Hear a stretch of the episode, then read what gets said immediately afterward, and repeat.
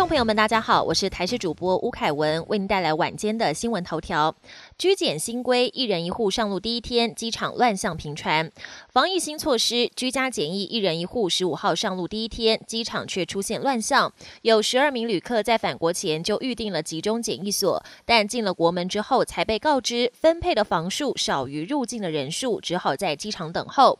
外界担心入境者长时间停留在机场，可能会成为防疫破口。对此，指挥中心表示，是因为航班变动频繁，加上部分民众因个人因素提前返台，才会导致名单对不上。对此也向大家致歉，同时建议旅客最好在起飞前四十八小时登录入境检疫系统更新航班资料，后台就会尽速安排房间。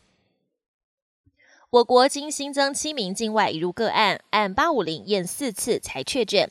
全球新冠肺炎疫情十分严峻，已经有超过九千万人染疫。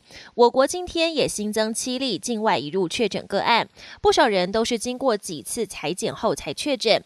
像是日前跟染疫家人一起从美国返台的案八五零，加上他在国外的裁剪，一共验了四次才确诊。有专家认为，针对确诊者的接触者，最好要验两次比较保现。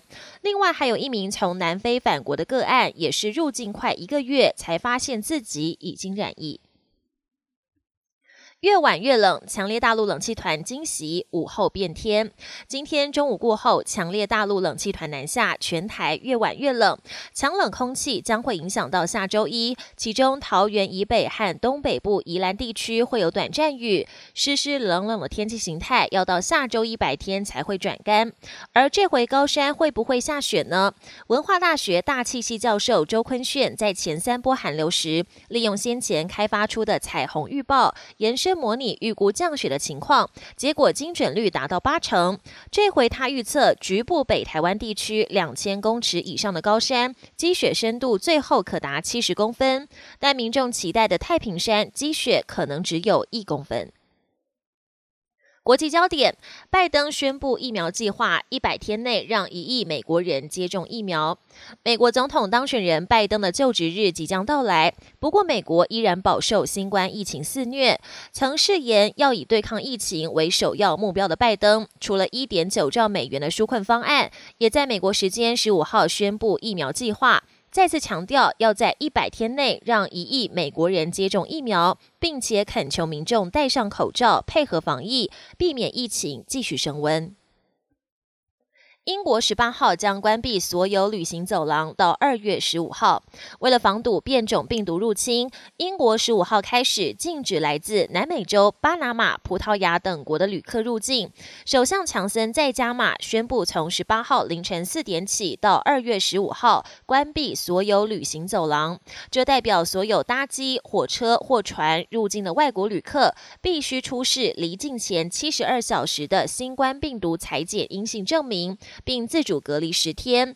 如果旅客入境五天后再次提出阴性证明，就能提早结束隔离。不为新冠疫情，日本首度大学入学共同测验登场。就在日本疫情蔓延、发布紧急事态宣言的情况下，日本首度实施的大学入学共同测验今天登场。许多铁道业者透过了各种方式为考生加油，甚至还用上人气动漫全集中台词。今年大学入学共同测验在全日本共有六百八十一个考场，总计有五十三万五千多名考生应试。许多考场为了防疫，监考老师都在讲台上的透明塑胶帘后说明注意事项。许多大学职员除了戴口罩，还戴上了透明防护面罩。本节新闻由台视新闻制作，感谢您的收听。